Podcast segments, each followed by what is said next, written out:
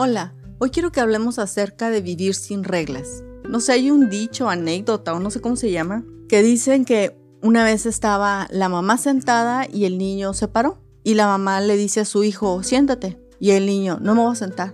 Y la mamá le dice, siéntate. Está bien, mamá, me voy a sentar. Pero mi corazón estoy parado. De eso estoy hablando. Muchas reglas las aceptamos y nuestro corazón está parado. O de plano no las aceptamos. Y en eso yo sí fui experta, ¿eh?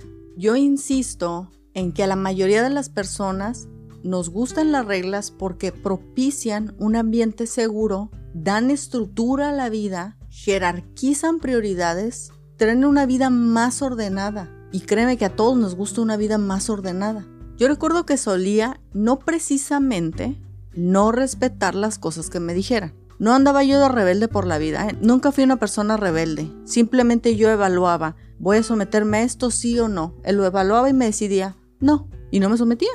Y realmente yo anhelaba una estructura y anhelaba una autoridad, una autoridad que no me pudiera brincar. Te hablo de mi ejemplo, te hablo de mi vida porque es la que conozco al 100%. Sé de otros casos, pero solamente la mía la conozco al 100% con causas y consecuencias. Hay un punto cuando uno no va aceptando las autoridades o no aceptas las reglas y luego tampoco aceptas tus propias reglas. Y este es el caso típico. Uno puede decir, voy a bajar de peso, mañana voy al gimnasio o voy a recortar la comida, perdón, voy a cortar la comida, voy a cortar ciertos alimentos y al día siguiente te los estás comiendo y no empezaste a hacer ejercicio. Poco a poco te vas perdiendo el respeto a ti misma, dejas de creer en tu palabra y tampoco crees en la palabra de las demás personas.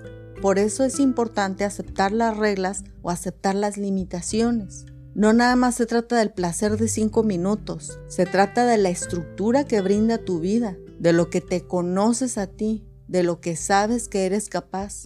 Definitivamente las mejores reglas a los hijos las aportan los padres. Es la mejor autoridad que puede haber por el incontenible amor de los padres hacia los hijos. Pero asimismo, si tienes hijos y te das cuenta que se brincan tu autoridad, no hay que desistir. Fue lo que le pasó a mis papás, desistieron conmigo. Intentaban tres, cuatro veces y listo. Cuando no lograban hacer que yo desistiera, ellos desistían. Al final yo no me volví un desastre por la gracia de Dios. Pero es importante seguir insistiendo en establecer la estructura que sabes que es conveniente para tu vida o para tu familia. Fíjate, como ya te he comentado, yo soy mercadólogo y en un libro que estoy leyendo habla acerca de las ventas y lo que dice es, por ejemplo, una persona en un centro comercial tiene que vender ciertas cosas. Ok, entonces se acerca una persona y la rechazan, se acerca otra persona y la rechazan, se acerca otra persona y la rechazan.